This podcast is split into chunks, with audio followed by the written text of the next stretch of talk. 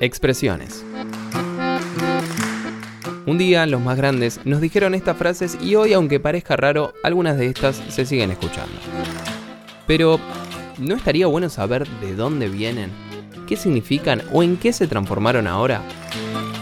Te aseguro que te vas a llevar una linda sorpresa. Mi nombre es Francisco Lara y bienvenido a Expresiones.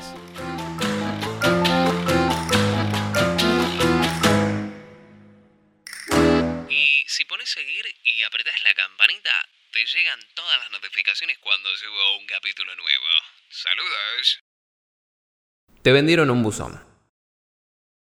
Cuenta una leyenda muy vieja que cerca de 1930 en Argentina, un hombre de aspecto muy anciano estuvo parado al lado de un buzón por muchas horas. Y cuando digo muchas, yo creo que son más de 10 horas, quizá 20.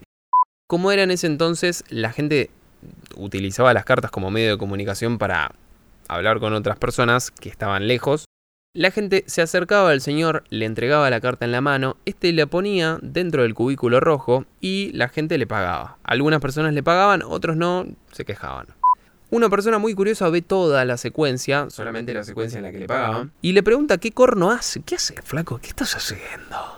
No le pregunta de esa manera, pero le dice, ¿qué, qué estás haciendo? El hombre le dice que es el dueño del buzón y que recauda el franqueo que pagan los remitentes. Paréntesis. ¿Qué corno es un franqueo? El franqueo es la cantidad que se paga por poner sellos en una carta. Muchísimas gracias. Pero ahora, ¿qué son los sellos? ¿Para qué sirven? Los sellos eran utilizados como comprobantes de pago para hacer los envíos. Qué lujo tener un traductor.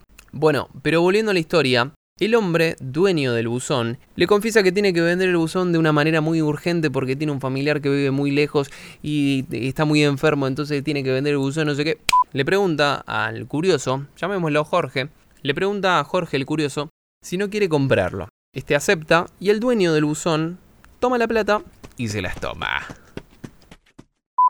Se queda el comprador, Jorgito, Jorgito el curioso, tratando de cobrarle a las personas que se acercaban a dejar cartas algo que era totalmente inútil porque los buzones no tienen dueño y claramente no tienen dueño. Si llegaste hasta acá, te lo agradezco un montón porque la expresión tiene que ver con intentar estafar o directamente estafar a alguien, abusando de su confianza o de la ignorancia de la otra persona.